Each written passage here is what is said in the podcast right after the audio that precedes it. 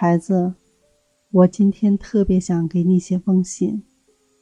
这是第二次写信，还记得第一次吗？那是学校老师让写的一封信。而今天，我发自肺腑的想跟你聊一聊。昨天晚上，准确来说，应该是今天凌晨零点十八分，我起床。发现你正在刷牙，一下子就不高兴了。因为多次告诉过你，不能晚于十一点半，而你又一次打破约定。紧接着我去倒水，发现杯子里有两个三七花茶和一点剩水。本想等你刷完牙再去倒，而这时。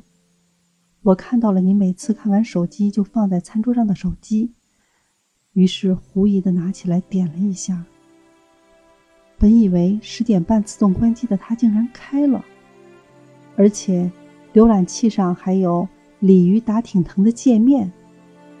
我一下子火了，拿着水杯去质问你，而你说没有。我认定你在狡辩，本想倒杯子里的剩茶。可你占着洗脸池，于是就顺手甩向你，以解我心头之恨。之后，我去倒点新水准备喝，没想到你竟然从洗手间冲出来，冲我大喊：“你竟然敢拿水泼我，必须向我道歉！”我回应：“凭什么道歉？”而这时，你抢过我的杯子，洒了我一身，我慌忙去换衣服。气得我真想好好教训你一顿，但是我冷静下来，慢慢想：如果真那样，你就睡不成了。六点还要起床，你爸爸还要上班，明天应该是今天，一天都受影响。已经过去的事情，何苦再让它影响到今后呢？再仔细一想。我的手机白天不是重置了吗？十点半的自动关机，当然也就不存在了。看来我也有错。